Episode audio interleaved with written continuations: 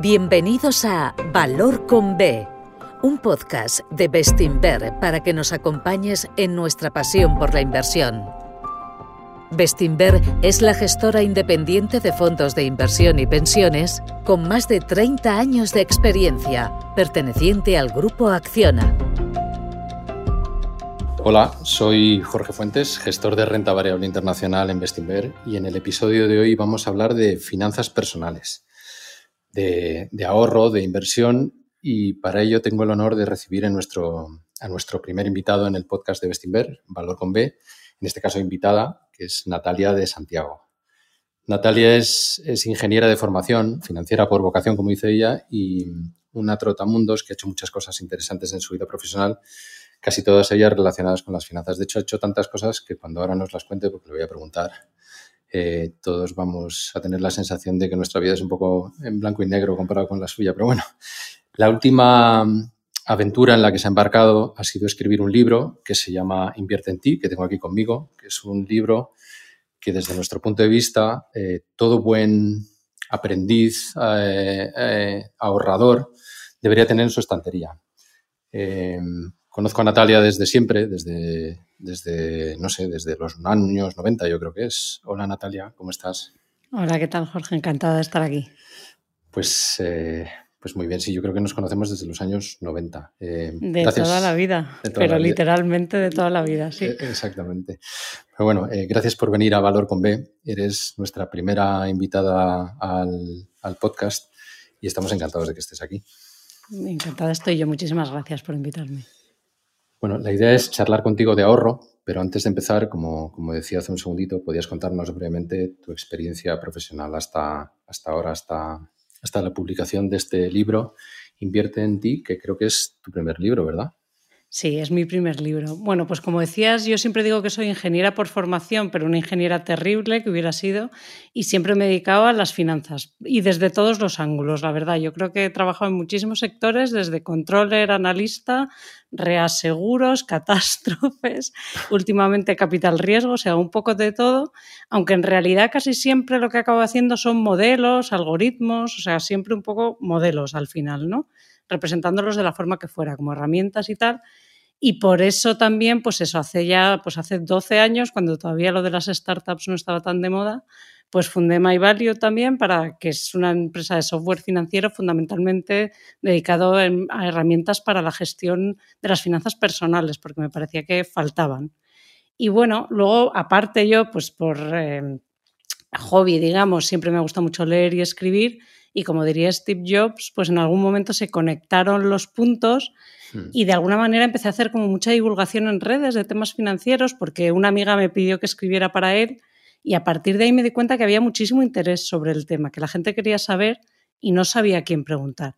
Entonces, pues eso, empecé a escribir en medios de comunicación, en Instagram, a hacer vídeos, bueno, pues a, a responder dudas y me di cuenta de que no, se, pues no todo se puede hacer en un vídeo de dos minutos o en una foto o en Twitter y de ahí surgió un poco el libro, la verdad, de todas las dudas que me preguntan todos los días y surgió un poco con la idea pues de unificar todo un poco para tener una guía un poco práctica de, venga, yo no tengo ni idea de esto, pero quiero mejorar un poco mi situación financiera, ¿qué puedo hacer?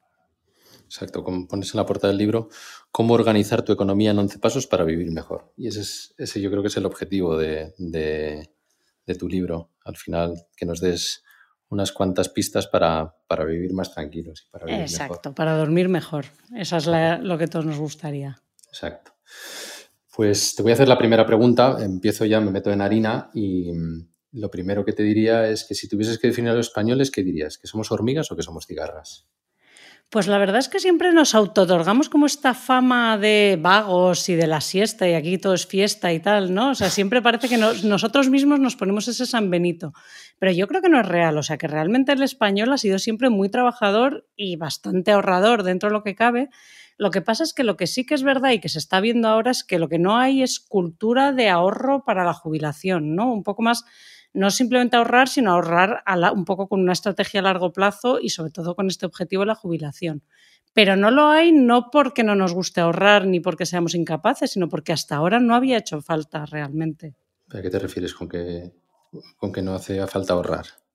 Bueno, pues porque eh, realmente, aunque nos quejamos mucho, ¿no? Y siempre parece que, bueno, es que las pensiones y tal, en España el sistema que hemos tenido hasta ahora es un sistema que con unas pensiones muy buenas. O sea, la tasa de sustitución, eso que se dice, lo que va a ser tu mm, pensión en función de lo que era tu salario antes de jubilarte, pues en España es bastante buena. O sea, el trabajador medio en 2019 tenía un 72,3%, cuando eso, la media de la Unión Europea es un 52%. O sea, realmente es que con haber, la gente se compraba una casa y como al, al jubilarte habías acabado de pagar la hipoteca, que era a lo mejor pues un 30% de tus ingresos, pues realmente con ese 70% de pensión es que ya estabas cubierto hmm. y podías seguir manteniendo tu nivel de vida. Lo que pasa es que las cosas han cambiado, las pensiones, bueno, pues no van a ser lo que eran. Y bueno, el ahorrador también se tiene que ajustar a las nuevas circunstancias. No, totalmente. Si me dejas eh, apostillar aquí una cosa, Natalia, el sistema de reparto que tenemos en, en este país está, es que está ideado para que los trabajadores nos jubilésemos a los, a los 65 años y viviéramos después, pues no mucho, ¿cuánto? ¿5 o 10 años? Cuando yo nací, que, que lo vi el otro día, la esperanza de vida en España eran 72 años y la esperanza de vida ahora, con el bache del COVID, que es, es, un bache, son 84 años aproximadamente y cada año sube un poquito. Ahora la gente se jubila y tiene que vivir con la pensión que le va a proporcionar el Estado, pues, no sé, 20 años, que dentro de nada van a ser, ¿cuánto? 30 años. 30, 40 y encima con una pirámide de población que antes era una pirámide realmente con muchos trabajadores pagando unas pocas pensiones y ahora son poquísimos, van a ser muy pocos trabajadores para parar 40 años de muchísimas pensiones y encima la edad real de jubilación es mucho más baja encima, o sea que en teoría serían 65, 67 y, y es varios años por debajo, con lo cual es que no no es una cuestión de ideología ni de política, es una cuestión de matemáticas. Realmente no da. Entonces, si yo te tengo que preguntar quién debe ahorrar para la jubilación y por qué, creo que sé lo que me vas a contestar, pero, pero a ver qué me dices, a ver cómo sales del brete. Pues todos, todos y desde ayer. O sea, la realidad es que yo creo que todo el que no esté ahorrando ya va tarde, aunque tenga 27, y todos vamos a tener que ahorrar para la jubilación, porque es lo que decíamos, con un sistema de reparto en el que los trabajadores en activo tienen que pagar a los pensionistas, pues claramente si las cotizaciones son alrededor de un 35% del salario neto es que necesitas tres trabajadores por jubilado y va a haber menos de dos, ya hay prácticamente. O sea, es que realmente esto es blanco y en botella. Todo el mundo tiene que, que empezar a ahorrar para la jubilación y encima eh, cuanto más ganes peor para esto es de las pocas cosas que ganar más viene mal porque obviamente las, hay una pensión máxima y las, las pensiones cubren mejor los salarios bajos como debe ser con lo hmm. cual si te va bien más tienes que ahorrar todavía para cubrir ese gap y además ahora que encima hay muchísimos más trabajadores, así con la, gig economy y todas estas cosas, ¿no? Más trabajadores por, cuenta propia, autónomos, y tal, mm. que tienen una cobertura peor. Creo que en la OCDE más o menos es el 20% peor que un trabajador por cuenta ajena pues es que es, eh, realmente hay muchísima gente que tiene un riesgo de tener pensiones muy bajas el día de mañana que van a tener que suplementar con ahorro e inversión propia. y bueno, al final el mejor aliado que es pues el tiempo, empezar cuanto antes mejor, aunque sean con cantidades muy pequeñas.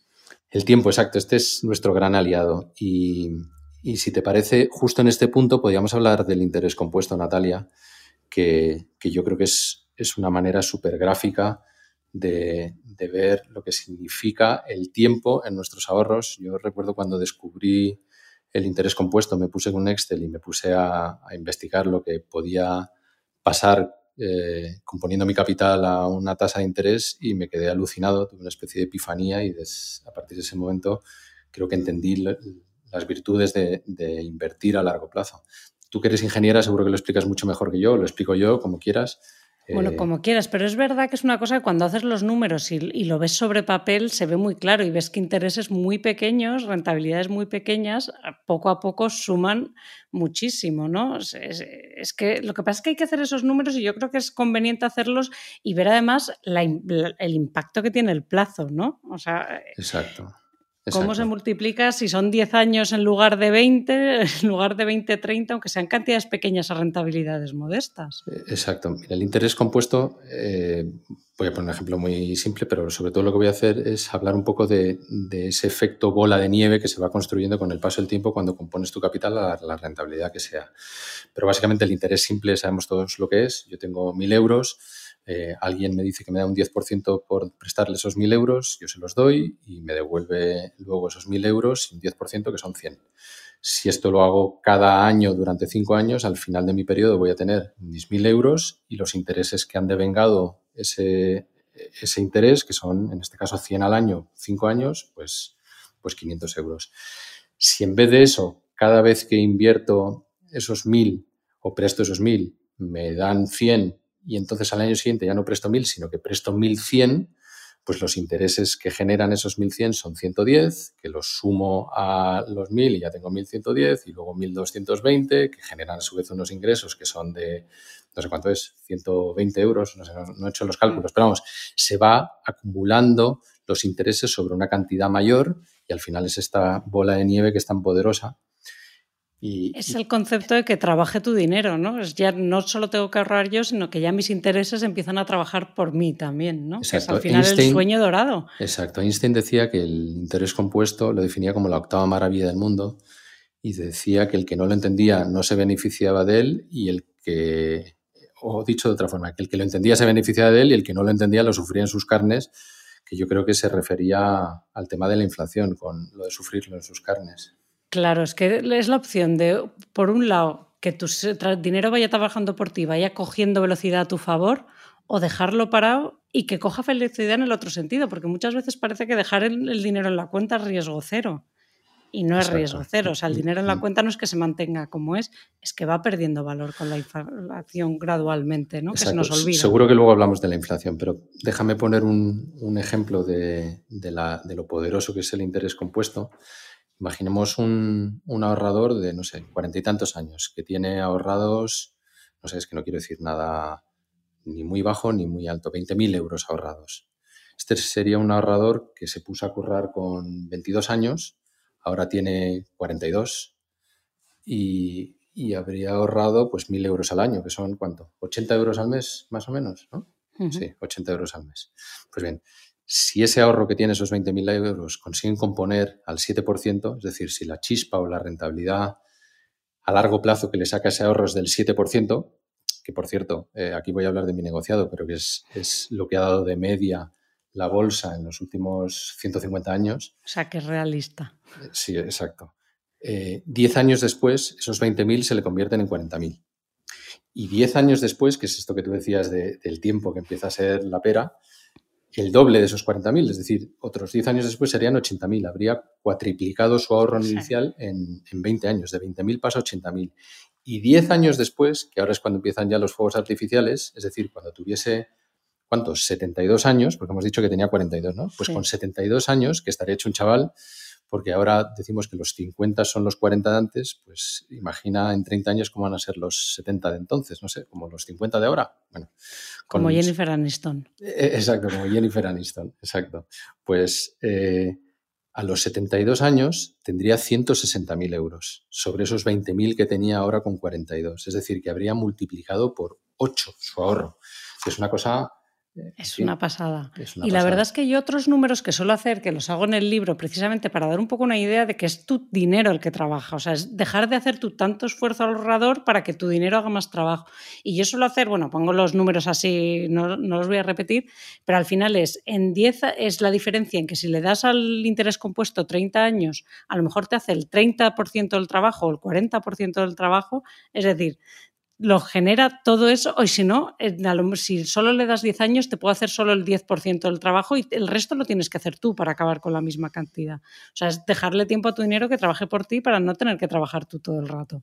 Y siempre a, costa de no gastar, de ahorrar, de tal.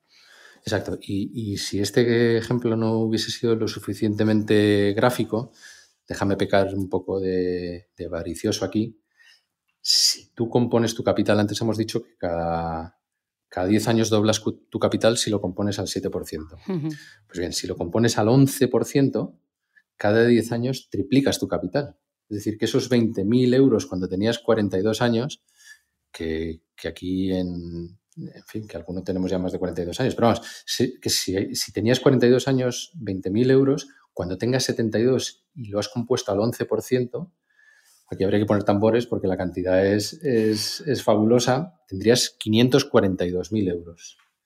Y, sí. y, y que es uno de los fondos de Bestinver, seguramente el más grande y el más antiguo, ha compuesto el capital de sus partícipes eh, desde el año 93 al 14%. Es decir, que los 20.000 euros se habrían convertido, y ahora ya estás para, para agarrarse a la silla, en 1.300.000 euros, que es, que es una auténtica locura. Es una salvajada, pero sobre todo es que hay que compararlo no con que se hubiera quedado igual, es que le hubiera pasado ese dinero si lo dejas simplemente a, merced de la inflación, ¿no? Que es yo la, la, comparación que hay que hacer, no es 100 contra 100, sino 100 contra 60. O sea, yo me acuerdo también, me saqué el, exactamente del INE, ¿no? Para dar los datos exactos de la inflación, cuánto del 2000 al 2019, creo que era 2020 y al final es 1.000 euros, se te han quedado en 600 en poder adquisitivo, con lo cual es la diferencia entre triplicar cada 10 años y, perder un, 2% anual de media, ¿no?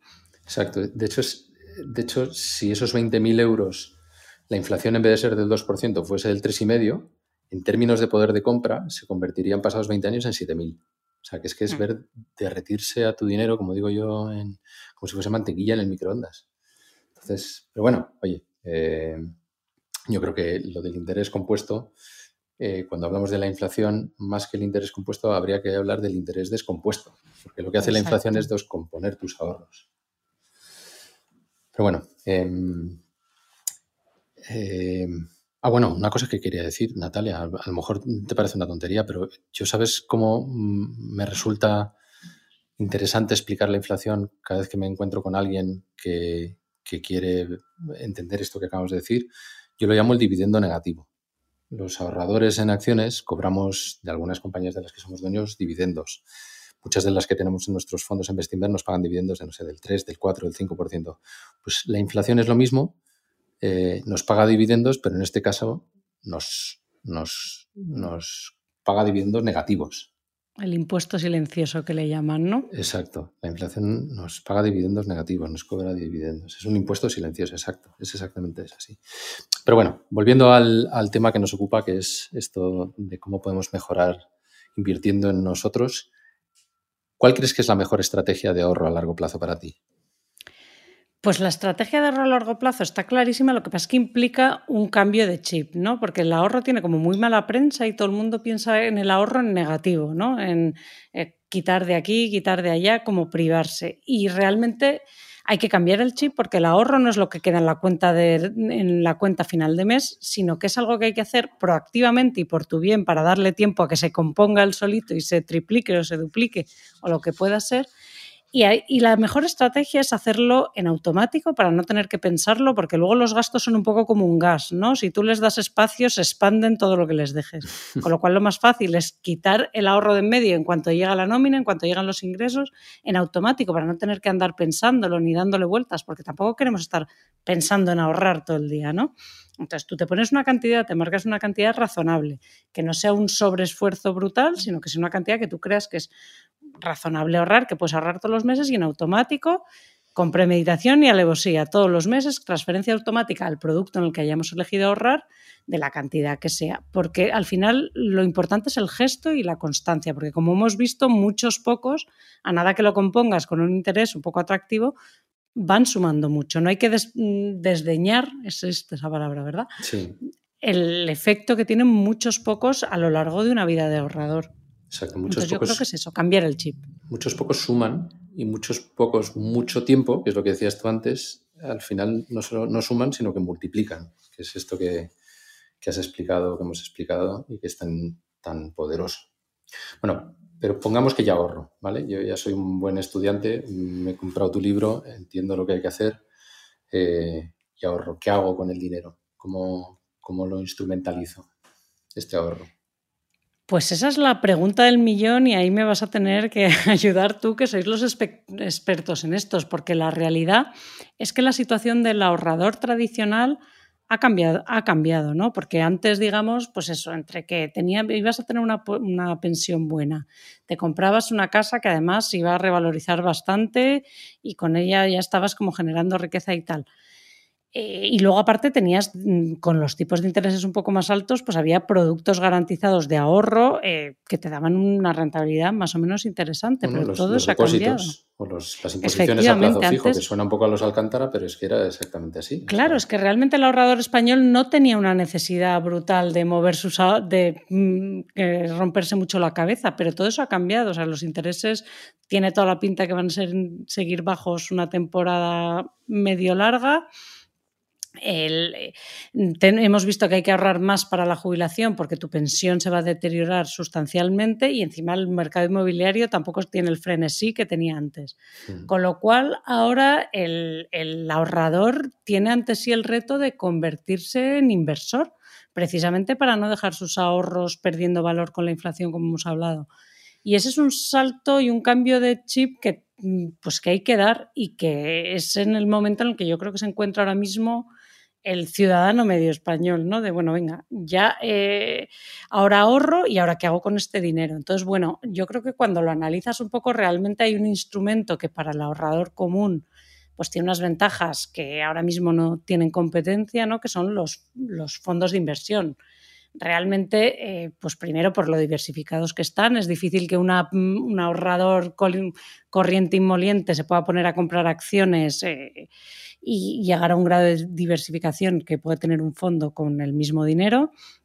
Y luego además están pues muy bien regulados y supervisados, con lo cual, con lo cual te dan una garantía. perdona que te interrumpa, Natalia. ¿Tú crees de mm. verdad que la gente, bueno, yo tengo de formación profesional y, a lo mejor no estoy en lo correcto, pero tengo la sensación de que el, el ahorrador medio español o el, ideario popular español no ayuda a dar ese salto de decir, bueno, yo ahorro, pero esto de convertirme en inversor, no sé si es lo de, no sé, la vivienda o no, A ver, el ideario popular no ayuda para nada, porque eh, la real... hemos tenido unos años eh, de que estaba todo tan claro, ¿no? El ladrillo era lo único y lo mejor y, y aparte de darte una sensación de seguridad brutal, porque lo pisas, lo tocas, tienes un techo sobre tu cabeza, además realmente ha dado mucha rentabilidad a mucha gente y fue durante mm. muchos años una inversión segura por un lado, eso nos creíamos, y que estaba dando mucho. Entonces, es muy difícil luchar contra eso. Eso de la vivienda siempre sube. Eh, yo a mi madre no le he convencido todavía,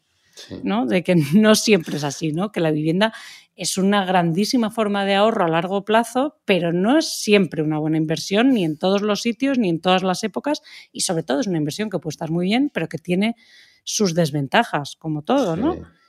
Y eso es una cosa con la que es muy difícil luchar y con la, a la que yo me enfrento todos los días. Los típicos mitos de que alquilar es tirar el dinero y la vivienda sube siempre. Hmm. Eso es una labor de día a día. Pero yo, yo, me gustaría apuntar una cosa con respecto al, al, al, ladrillo, que tiene una cosa buena. ¿eh? O sea, si alguien consigue que le dé una hipoteca para comprarse una casa, para ahorrar, yo no estoy hablando de la casa en la que uno tiene que vivir, que, que es que esto no es, eso no es invertir, ¿vale? Eso no es... Hmm. Yo digo el que se compra un apartamento para invertir o un local comercial o un garaje o vaya usted a saber. Si consigues que te den una hipoteca contra eso, pues eso, como los españoles, la regulación que tenemos, las hipotecas van antes que comer casi, pues, pues eso te disciplina, ¿vale? Y eso no está mal, pero hay que, hay que, hay que tener en cuenta que la vivienda ha sido una inversión estupenda en España en los últimos, no sé, 40, 50 años, los que sean, es verdad que no lo ha sido en los últimos 10 años, como decías tú, ahora le hemos visto las orejas al lobo, pero bueno, como dices, tenemos grabado a fuego que es, que es tangible y que es rentable. Y, es verdad que es tangible, como todo bien raíz, es decir, que lo podemos, lo que decías tú, tenemos un techo, lo puedo tocar, lo puedo pisar, y un fondo, fondo de inversión, una acción no es tangible, ¿no? Pero, pero ¿qué más da? O sea, yo no, no, no me imagino a, a Mancio Ortega yéndose a la piltra todas las noches, tocando sus acciones de Inditex, diciendo, ah, qué gustillo me da, son tangibles. o sea, nosotros cuando compramos acciones de Inditex, cuando digo nosotros es o nosotros Vestinver en nuestros fondos de inversión o cualquier ahorrador que decida eh, comprar acciones de, la empresa de Arteixo, tiene exactamente los mismos derechos económicos que don Amancio Ortega. Todo es exactamente igual. Somos un poquito dueños de Inditex, por decirlo de alguna forma, La única diferencia es que él tiene muchas acciones, que yo sé positivamente o creo que no las toca todas las noches por, antes de irse a la piltra, y que nosotros no tenemos tantas. Pero, pero eh, punto. O sea, eso de que sea tangible, pues, pues eh, esa es la primera consideración que quería decir. Y la segunda es que es verdad que el ladrillo ha sido súper rentable en estos últimos 40, 50 años en España, porque se dieron unas circunstancias en nuestro país que yo creo que no se van a repetir. La primera es la de los costes de financiación. Acuérdate de nuestros padres que decíamos, yo pagábamos las hipotecas al 16% y al 17%. Y hemos pasado de unos costes de financiación, eso, que han bajado del 15% al nada por ciento. ¿vale? Y eso tiene un efecto en, el ladrillo o en la vivienda brutal. Y como decías tú, los tipos, mm, pues eh, es verdad que pueden permanecer a cero durante mucho tiempo, pero bajar más no van a bajar, ¿no? Solo pueden ir hacia arriba ya. Exacto. Y luego otro dato importante es que en estos últimos 40 años eh, España vivió una especie de, milagro económico. ¿vale? La renta per cápita, que no deja de ser el, PIB total de un país dividido por el número de habitantes que hay, en España, cuando yo nací, era 1.900 euros. Y ahora es de 25.000 euros. En 48 años bueno, ya he dicho mi edad, que no quería decirlo, pero bueno, en 48 años se ha multiplicado por 13 la renta per cápita. Pasamos de ser un país no muy rico a un país más o menos igual de rico que los de nuestro entorno. Y, pero claro. no sé si tú crees que esto se va a repetir. Pero ese, ese, crecimiento desaforado que hemos vivido en los 80, en los 90 y tal, pues hombre, ya ha pasado. Ya, ya nos hemos llegado un poco más arriba de la curva y ahora estamos en otro momento. Que eso es un poco, yo creo, lo que tenemos que ver. Es que la situación es distinta y como la situación es distinta y la coyuntura es distinta, nuestra estrategia como ahorradores o como inversores tiene que ajustarse a las nuevas circunstancias. No podemos, igual que tú te pones malo y no te tratas con la quimioterapia hace 20 años, pues el ahorrador o el inversor de hoy no se puede acoger a lo que funcionaba divinamente hace 20 años, sino que se tendrá que ajustar a lo que hay hoy en día y a lo que las expectativas que hay de aquí en adelante. Y la población, que yo siempre digo que es como el plancton del sistema económico. ¿no? En el 73, que es cuando yo nací, éramos no sé cuántos éramos, 35 millones de habitantes creo que era, y ahora somos, no sé cuánto, yo he perdido la cuenta. Me acuerdo en el colegio que nos decían, somos 40 millones de habitantes. Ahora, ¿cuántos somos? 40 pues 48 millones o así 48 millones. Ese incremento, que es del 35% más o menos, pues no va a pasar. La población ahora mismo eh, como que no crece, ¿no? No, y, bueno, por eso. Y tampoco parece eso que vaya a haber un incremento de, demanda tan brutal de vivienda. Hay muchas zonas en España que se están quedando despobladas. Es que encima, luego, esto de que la vivienda sube en todas partes, pues tampoco ha sido siempre así, ni va a ser siempre así tampoco. y en muchísimos, vamos, yo el último estudio del Banco España, en muchísimas zonas, el precio de la vivienda está más o menos en el precio de largo plazo. O sea que no tienes por qué esperar que, se, que vaya a haber unas revalorizaciones brutales. Exacto. Entonces bueno, es que, o sea, yo a lo mejor me equivoco, ¿eh? o nos equivocamos, pero en el largo plazo no parece que el ladrillo vaya a ser tan buena inversión como lo ha sido en el pasado. Yo creo que hay que verlo como una gran forma de ahorro a largo plazo, ¿no? Tu vivienda habitual es una forma, lo que tú dices, que disciplina y tal. Pero ver la vivienda como inversión universal, como que todo vale y vale para todos, pues no. No, es un craso error, sí. Pero si tú tuvieses que decir, ¿cuál es, el, obstáculo, el mayor obstáculo al que se encuentra, al que se enfrenta un, ahorrador que quiere dar el paso y, digo, oye, yo soy ahorrador y ahora me voy a convertir en, en inversor. ¿Cuál es el mayor obstáculo? Pues claramente la falta de educación y de formación financiera, ¿no? Porque como decíamos, el ahorrador eh, ya no tiene la misma situación que había hace 20 años, pero sigue recibiendo la misma educación que, financiera que hace 20 años, que es ninguna. Y encima, con la educación que viene de tu casa, que es la de tu madre, de la vivienda siempre sube, mételo en ladrillos. Hmm. Entonces, realmente, eh, no, el, el ahorrador necesita información y formación para entender este nuevo tipo de productos al que se tiene que enfrentar y, al que, y con el que va a tener que trabajar. Y en ese sentido eh, hay varios problemas. Una es que no se habla en ninguna parte, está mal visto hablarlo en familia, en el colegio, con los amigos. Y lo poco que se habla encima es para tirarse faroles, ¿no? O sea, el único que habla siempre es el más bocazas, ¿no? El de, es que yo acabo de ganar no sé cuánto con Bitcoin, no sé qué. Entonces hay una, una mezcla muy peligrosa de falta de información y exceso que es algo que yo veo mucho, ¿no? Gente que me cuenta unas, cosas, unas películas súper detalladas sobre criptomonedas, por ejemplo, por ponerte un ejemplo, pero no sabe lo que es el interés compuesto. Hmm. Entonces, yo ahí creo que es eh, algo con lo que hay que trabajar y luego hay una tercera pata que no ayuda tampoco y es que el que dice, venga, yo me quiero informar, yo soy consciente de que tengo que dar este paso, pero no tengo ahora mismo la información suficiente, voy a ver si me informo. Y esa persona se encuentra con el señor gris del banco, con, unos con un vocabulario farragoso no, lo siguiente, y sale casi peor informado de lo que entra, no por mala voluntad, sino pues yo no sé, este deje que tenemos en el sector financiero de hablar todo con grandes palabras y hmm. todo es La mitad en inglés, no sé, La mitad en inglés. La mitad de esas palabras en inglés.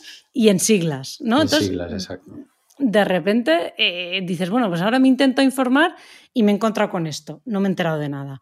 Hmm. Entonces, yo creo que ese es el gran reto que tenemos ahora, que es informar al usuario en palabras que pueda entender. Sí, o sea, es que estoy completamente de acuerdo contigo. Nosotros en Bestinver hacemos un esfuerzo grande, que seguramente no sea suficiente, por informar y por formar a los, a los ahorradores. Esto, o sea, tenemos un blog de ahorro e inversión con conceptos básicos que yo creo que es súper útil.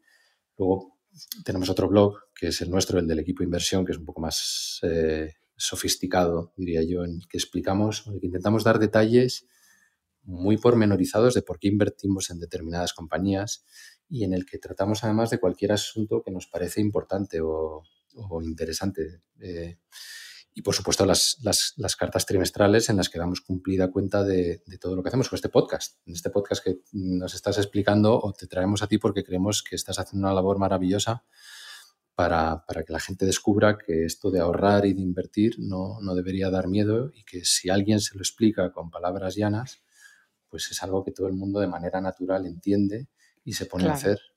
Nosotros le damos mucha importancia a todo este tema. Siempre lo digo, que la, la, inversión no es una cosa de gurús que haya que dejar tu dinero y decir, ah, y ahora que los expertos obren su magia, ¿no? O sea, que realmente todos lo podemos entender.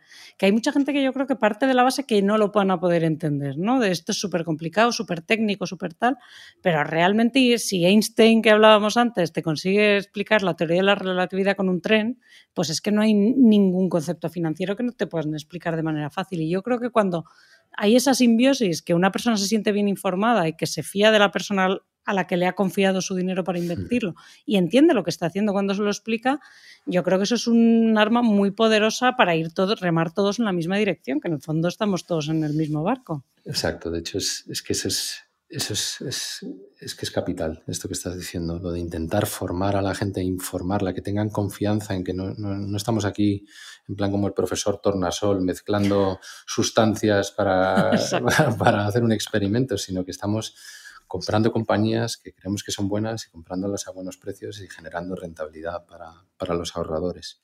Pero tú, ¿tú qué le recomendarías, Natalia, a un, a un ahorrador que empieza, que quiere empezar a invertir, que todavía no se ha estrenado?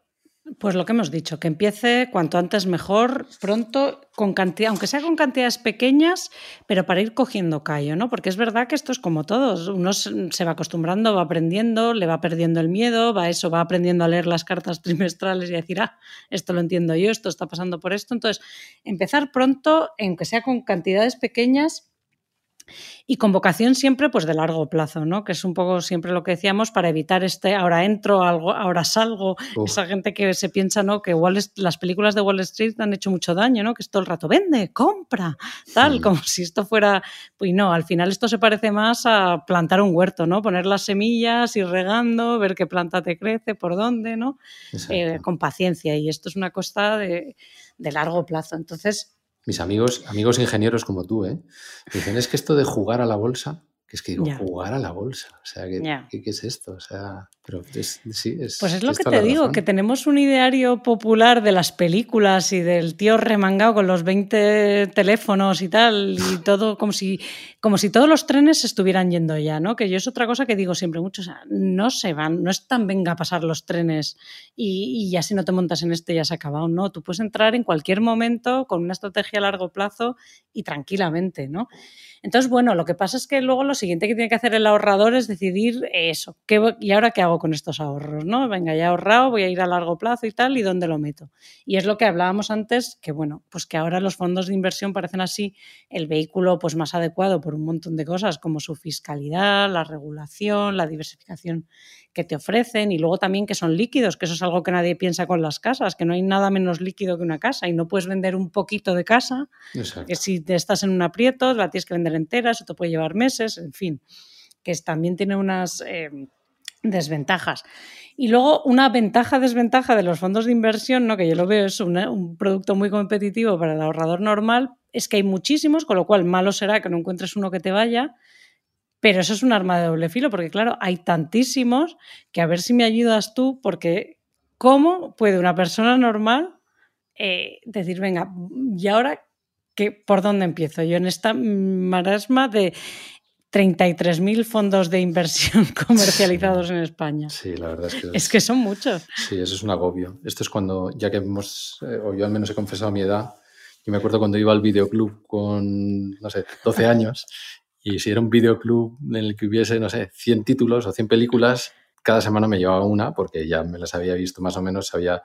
De repente llegas a Vips, en nuestra época era Vips y había un, un videoclub que tenían, no sé, eh, dos mil películas y decías, no sé por dónde empezar. y al final es que decías, no, tengo ni idea que llevarme. Y esto es un poco, estoy de acuerdo contigo, que es un poco abruma un poco el, número de, fondos que hay y toda la, toda la dinámica que hay sobre este tema. Bestinver, mira, yo es que me gustaría ir a, una capa anterior a esa. ¿Vale? O sea, lo que tú decías de ahorro poquito a poquito y a largo plazo, en Bestinver somos súper defensores del ahorro eh, sistemático, de esto de automatizarlo, para no tener que estar aquí diciendo, ¿vale? Entonces, destinar una cantidad cada mes a invertir en un fondo de inversión o en un fondo de pensiones como si de una suscripción se tratase. La gente no, no está planteándose todos los meses, ahí va, mi suscripción a Netflix, tengo que dotarla, ¿no? Pues esto es exactamente igual. Y contabilizándolo en nuestro día a día, en nuestras finanzas personales, como tú dices, como un gasto, que en el fondo no es un gasto, ¿vale? En el fondo es una inversión, ¿vale? Mm. Entonces, en, o sea, yo te hablo porque sí sé que en, esta casa lo tenemos, tenemos un servicio de suscripción. Tú das tus datos, puedes invertir todos los meses 60 euros en Bestinfond, que es el fondo que comentábamos antes, pero vamos, que no somos los únicos que ofrecemos este, este servicio o esta herramienta, que para mí es la mejor forma de, ahorrar a largo plazo. Y el miedo que tiene la gente es esto de, es que claro, compro ahora bolsa eh, y luego la bolsa se mete una bofetada y, claro, ¿qué hago? y, y le recomendaría a la gente que se lea el editorial de nuestra última carta trimestral, que sé que seguro pierden el miedo a las caídas en bolsa, que en el fondo es tener miedo a las rebajas, porque las caídas son esos, rebajas. Y, es verdad que la bolsa se pega bofetadas, pero luego sube y luego volverá a bajar y luego sube. Y en tu libro lo explicas muy bien. Los dientes de sierra esos, cuando uno, ¿sabes?, empieza a dejar de mirar las ramas y se pone a mirar el bosque, esos dientes de sierra se convierten en una línea bastante recta y bastante ascendente, y es ascendente porque los beneficios de las compañías van para arriba, porque el mundo en general va para arriba y estamos mejor ahora que en el año 50 y mejor ahora que en el siglo XVIII y mejor en el siglo XVIII que en el siglo XIV. Entonces no hay que darle tantas vueltas. Entonces, eh, el, ¿cómo podemos hacer con tantos fondos de inversión? Pues yo no, o sea, no, lo que hay que hacer es ponerse a ello, empezar. Y, yo a veces utilizo una...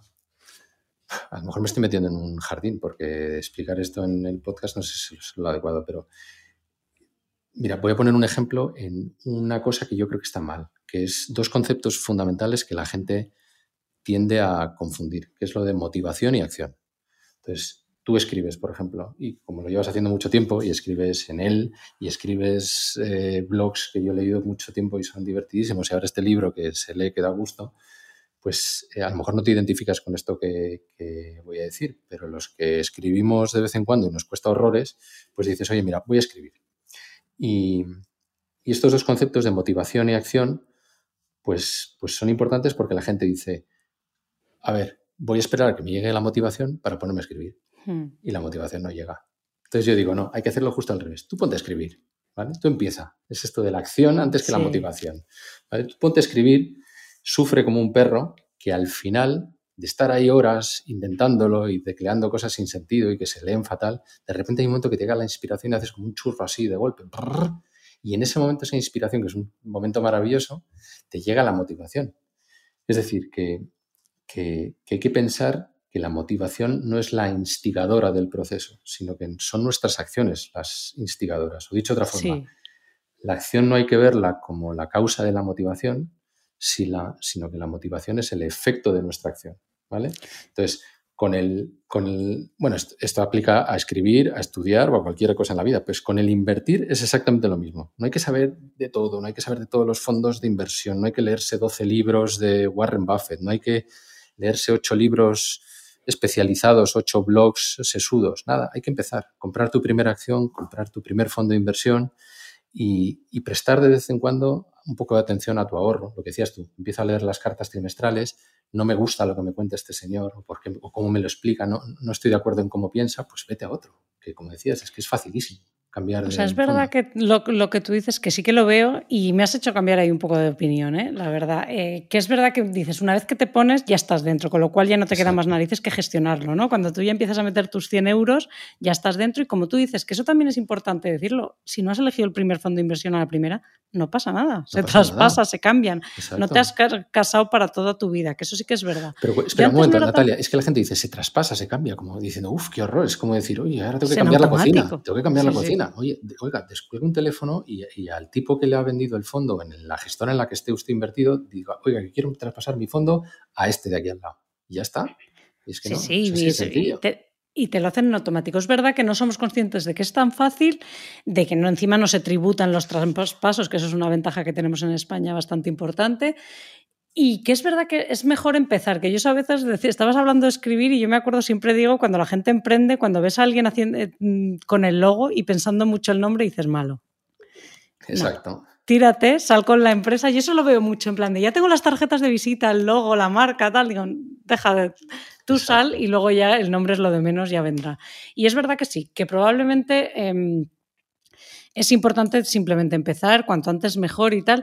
Y luego eso, eh, irse informando, romper ese, porque a mí, a mí lo que me da miedo siempre es que la gente salga escaldada, ¿no? Entonces es importante eso, tener transparencia, informarse bien, pero te puedes empezar a informar, coges este fondo, llamas al del banco y luego yo siempre digo que no hay que tener miedo a preguntar que la, que la gente, eh, los señores del banco están para darnos servicios. Es decir, la obligación de explicar la tiene el que te está vendiendo el fondo, el, producto, lo que sea. No solo el banco. Y puedes preguntar y nadie, no hay que tener vergüenza quedar mal, ¿no? No, pues es que no es, no es, quedar mal, es que es lo natural. O sea, la gente, no sé, tú vas a comer a un restaurante y quieres saber lo que vas a comer. No dices, a ver, tráigame lo que usted quiera.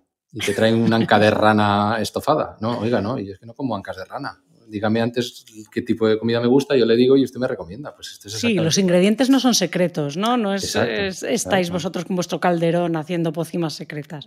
No, tenéis, explicáis, pues compramos esta acción porque creemos tal y vendemos esta otra por otras razones. Ok.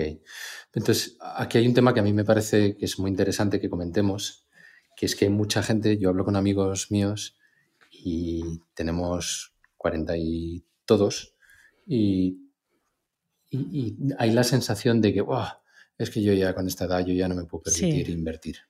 A mí es una pregunta que me hacen mucho, ¿eh? es que tengo 39 y 49 años, dos hijos en el instituto, ya me olvido, ¿no? Ya voy tarde para la jubilación, en plan ya me, pero realmente, claro, eh, no es así. Además, es que eh, lo que hablábamos, vamos a vivir tantos años que vamos a tener que seguir gestionando nuestro dinero encima 30 o 40 años después de jubilarnos.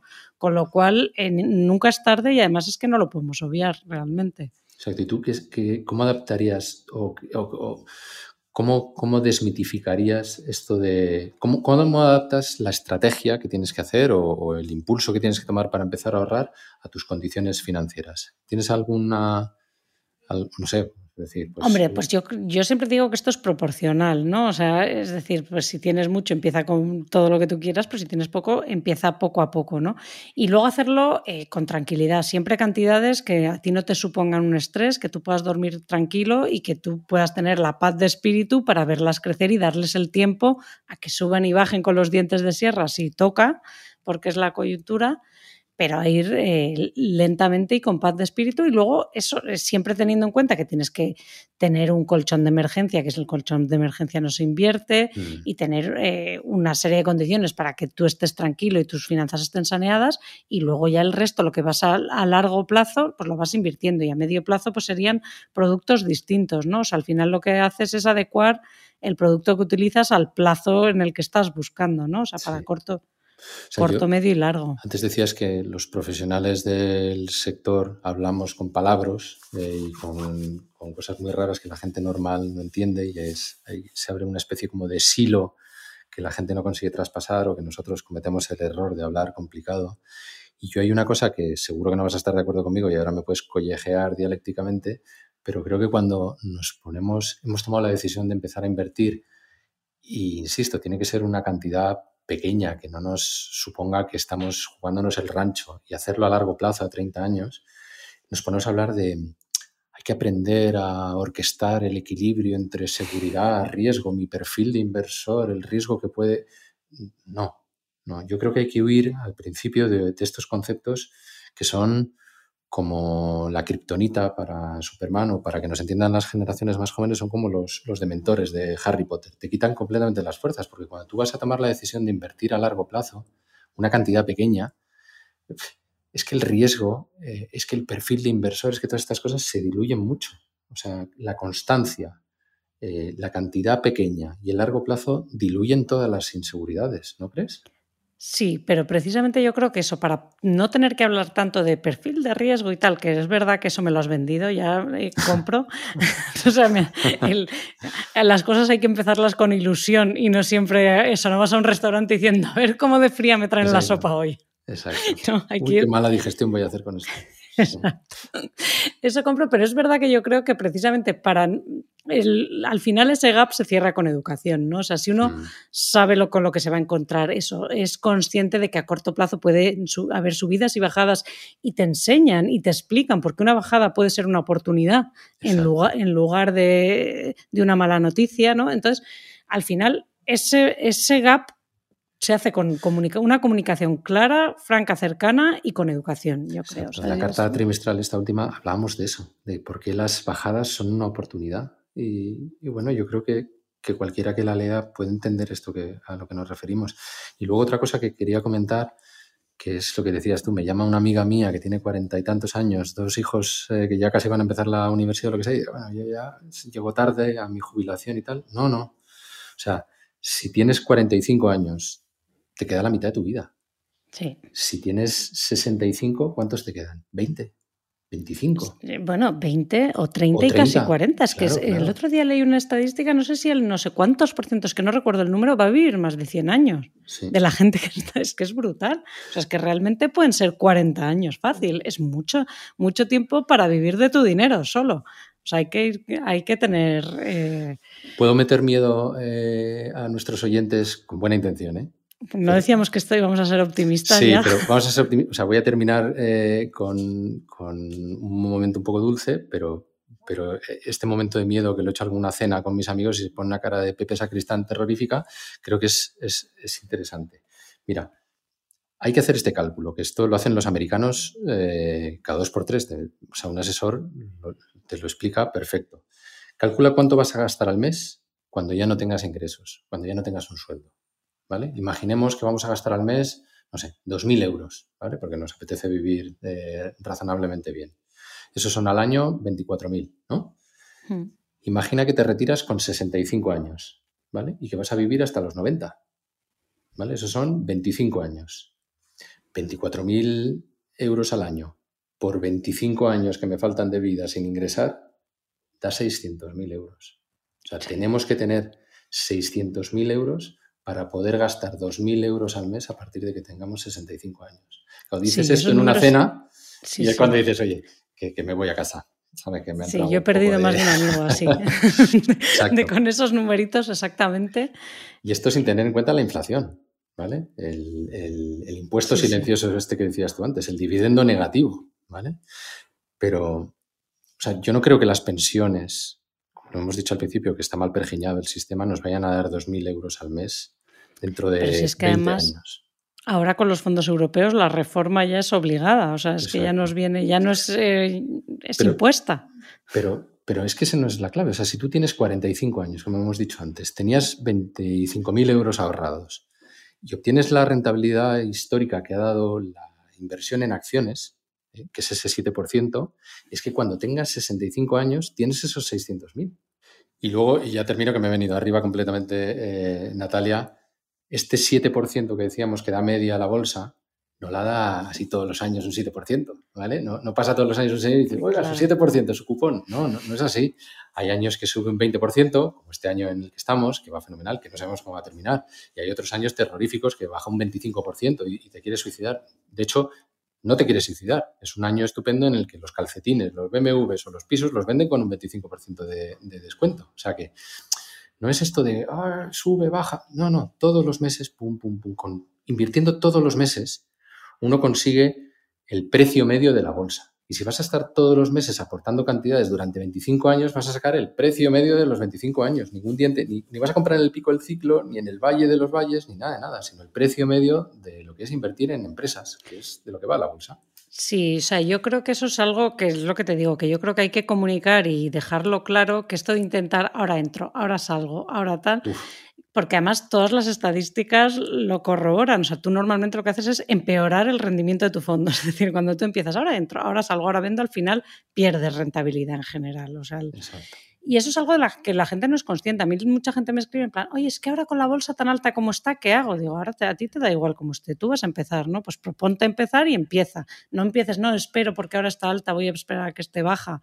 No, esa, la estrategia es no andar eh, intentando hacer un timing como un ahorrador o un inversor así de a pie, Exacto. sino ponerse y a largo plazo y que ahora está más cara, pues fenomenal, que ahora está más barata, pues también. Y al final es, eh, pues eso, haces la media, entras bajo, caro y si quieres cuando está bajo redoblas, claro, pero bueno. Exacto, bueno. No sé, es que estaría charlando contigo de estos temas eh, pues, pues horas, pero me, me temo que se nos acaba el tiempo, Natalia. Eh, ¿Te parece hacer un resumen un poco de las conclusiones de toda esta charla que hemos mantenido en, en, los últimos minutos? Sí, claro. A ver, yo creo que al final eso, hay que llevarse pocas lecciones pero bien aprendidas y es aquello de que es poco a poco, esto es un camino de largo recorrido y ahorrar de forma constante, en automático, a primero de mes, invertirlo y darle tiempo al interés compuesto a que obre su magia y nos dé la rentabilidad para tener el día que nos jubilemos la paz de espíritu y la paz financiera suficiente para disfrutar de un montón de años que esperemos con buenísima salud y, con los recursos suficientes para disfrutarlos. Exacto, exacto. Me parece toda esta labor que haces de divulgativa y de explicar de manera sencilla algo que parece muy complicado y que no lo es, me parece súper, súper necesario. Si la gente que nos está escuchando quisiese saber más de ti, que estoy seguro que va a ser así, ¿cómo te encuentra? ¿Qué debe hacer? Pues yo creo que donde más tiempo paso es en Instagram últimamente. Eres una Instagramer. sí, eh, en Instagram, ¿quién lo, quién lo iba a decir? Eh, que es, bueno, Nat de Santiago. También tengo una web donde voy colgando, pues los, eh, pues pondré si ponéis el podcast, los artículos que escribo y tal. También escribo en él de vez en cuando y si no, pues el libro que está en todas las, en todas las librerías, claro. Exacto. Si quieren comprar tu maravilloso libro, que es que es, que es fresco, que es divertido. Iba a decir que es útil, pero es que es, es, es más que eso, es, es, necesario que apunten el título. Se llama Invierte en ti, de Natalia de Santiago, es de la editorial Planeta. Y nada más, Natalia, agradecerte mucho que nos acompañes en Valor con B. Eres la que ha inaugurado los invitados en nuestro podcast y me lo he pasado bomba charlando nada, contigo. Gracias, gracias a vosotros. De aquí solo puede ir a mejor. Muy bien, pues nada, encantado. Un saludo a todos. Hasta ahora. Gracias por escucharnos. Volveremos pronto con otro episodio de Valor con B, un podcast de Bestinver. Hasta pronto.